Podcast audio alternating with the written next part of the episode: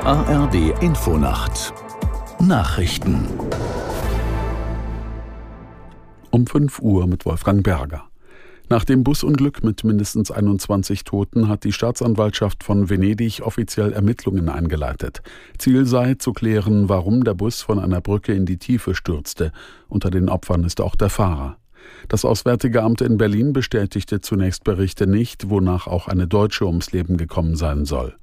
Mindestens fünf der Toten sollen aus der Ukraine stammen, andere aus Frankreich und Kroatien. Mehrere der etwa 20 Verletzten schweben in Lebensgefahr. Die US-Republikaner haben in einem internen Machtkampf den Vorsitzenden des Repräsentantenhauses gestürzt. Damit ist die Kongresskammer zunächst handlungsunfähig. Aus der Nachrichtenredaktion Ulrike Ufer. Die Abgeordneten votierten mit 216 zu 210 Stimmen für einen Antrag gegen den Präsidenten der Kammer McCarthy. Der Antrag war von dessen erzkonservativen Parteikollegen Gates eingereicht worden. Anlass war der Kompromiss mit den Demokraten im Haushaltsstreit. Der Sturz von McCarthy blockiert unter anderem die zeitkritischen Verhandlungen mit dem Senat über den US-Haushalt.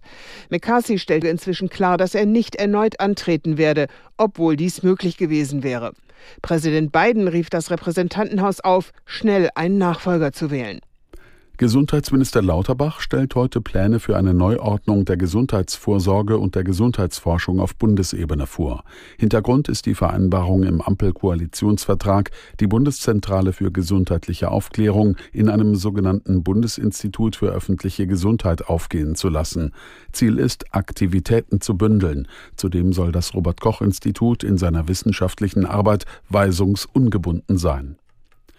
Vor dem Landgericht München beginnt im Zusammenhang mit der bayerischen Maskenaffäre heute der Steuerprozess gegen die Politikertochter Andrea Tandler und ihren Partner. Sie ist die Tochter des früheren CSU-Generalsekretärs sowie ehemaligen bayerischen Landesministers Gerold Tandler und soll eigene Kontakte zu führenden Christsozialen unterhalten.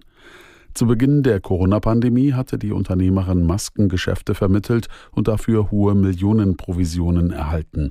Sie soll dem Finanzamt Gelder verschwiegen haben. Beide Beschuldigte sitzen seit Januar in Untersuchungshaft. In der Fußball Champions League hat der FC Bayern München einen Sieg errungen. Die Mannschaft gewann beim FC Kopenhagen mit 2 zu 1. Zuvor hatte Union Berlin das erste Heimspiel seiner Vereinsgeschichte in der Champions League verloren. Die Mannschaft von Trainer Urs Fischer unterlag gegen den portugiesischen Erstligisten Sporting Braga mit 2 zu 3. Das waren die Nachrichten.